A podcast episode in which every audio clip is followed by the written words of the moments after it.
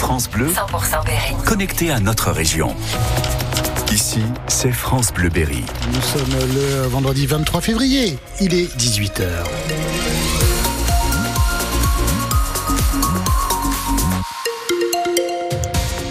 Les infos Manon Klein. Et on commence avec un œil sur le ciel. Quel est le programme Oh bah écoutez, c'est euh, pareil qu'aujourd'hui. Hein, c'est avec un petit peu de vent, euh, un peu un peu de nuages et aussi euh, cette matinée demain de samedi 24 février, bah elle sera lumineuse mais en fin de matinée.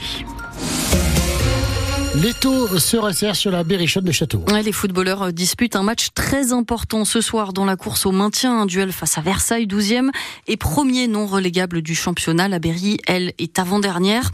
On ne peut pas encore mathématiquement parler de match de la dernière chance, mais franchement, Sylvain Rogy, on n'en est plus très loin ce Versailles-Berry peut laisser des traces uniquement en cas de défaite. Si les Castelroussins n'arrivent toujours pas à décrocher leur premier succès de la saison à l'extérieur, Versailles au mieux restera à 6 points devant en cas de match nul donc, soit les Versaillais décollent au classement, ils peuvent compter jusqu'à 9 points d'avance. En revanche, si la Berry s'impose, elle revient à 3 points de son adversaire et ce à 13 journées de la fin du championnat. La Berry peut-elle se relever après sa grosse déconvenue, à savoir la défaite 1-0 à domicile face à Nîmes, à vrai dire, elle n'a plus le choix. Vous l'aurez compris, même un match nul serait considéré comme un mauvais résultat.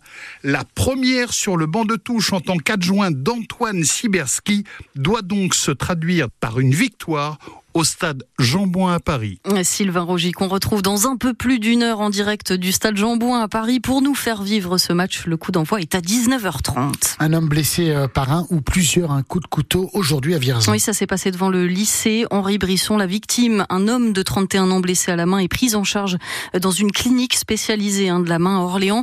Un différent entre deux hommes qui a priori ne se connaissaient pas et qui passaient devant le lycée. Voilà ce qui se serait passé. Une dispute, hein, puis une bagarre a éclaté.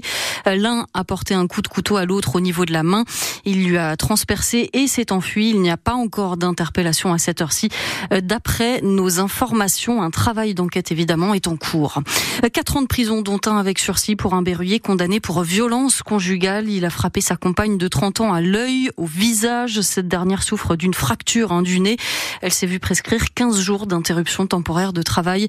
C'est l'hôpital de Bourges qui avait alerté les forces de l'ordre jeudi en recueillant la jeune femme en état de choc. À la veille du salon de l'agriculture, un coup de colère. Oui, celui des agriculteurs euh, du Cher qui ont déversé du fumier aujourd'hui devant la direction départementale des territoires. Euh, plusieurs entrées ont été bloquées, une trentaine de tracteurs ont défilé euh, pour demander que les annonces du gouvernement soient suivies des faits. Certains agriculteurs sont toujours sur place. Pendant ce temps-là, un autre rassemblement avait aussi lieu, mais dans une ambiance bien plus calme, place de l'Europe à Bourges, un mini salon agricole organisé par la FDSEA. Plusieurs défilés et rassemblements ont eu lieu un petit peu partout en France, à Paris, à Arras, à Tarbes ou encore à Rennes.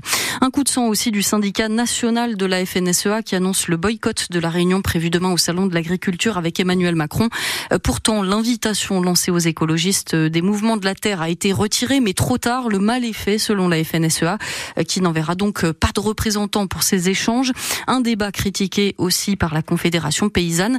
Son secrétaire national Thomas Gibert craint que cela ne détourne l'attention attention. Clairement, pour nous, ce grand débat, c'est une manière du gouvernement de détourner l'attention du vrai problème du revenu qui mm. ne se réglera clairement pas sans une remise en cause du libre-échange qui nous met en concurrence sur le marché international et non plus sans une remise en cause de la mainmise de la grande distribution et de l'agro-industrie qui se gave sur notre dos en imposant des prix euh, qui en dessous de nos coûts de production. Nous, on n'est pas dupes, on, on lâchera pas euh, cette question de revenu, du revenu, on lâchera pas parce qu'on a besoin de solutions structurelles pour qu'il y ait un revenu décent pour l'ensemble des paysans et des paysannes.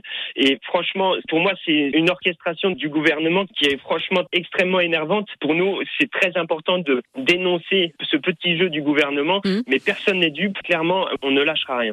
Thomas Gibert, secrétaire national de la Confédération paysanne, invité ce midi de l'émission Ma France sur France Bleu.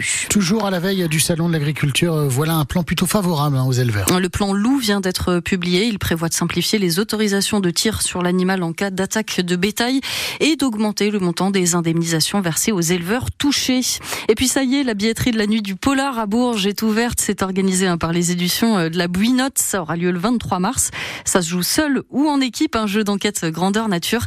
Si vous voulez tester, il faut donc s'inscrire avant. Attention, ça a toujours beaucoup de succès. Hein. Il y a déjà eu plusieurs éditions à Châteauroux.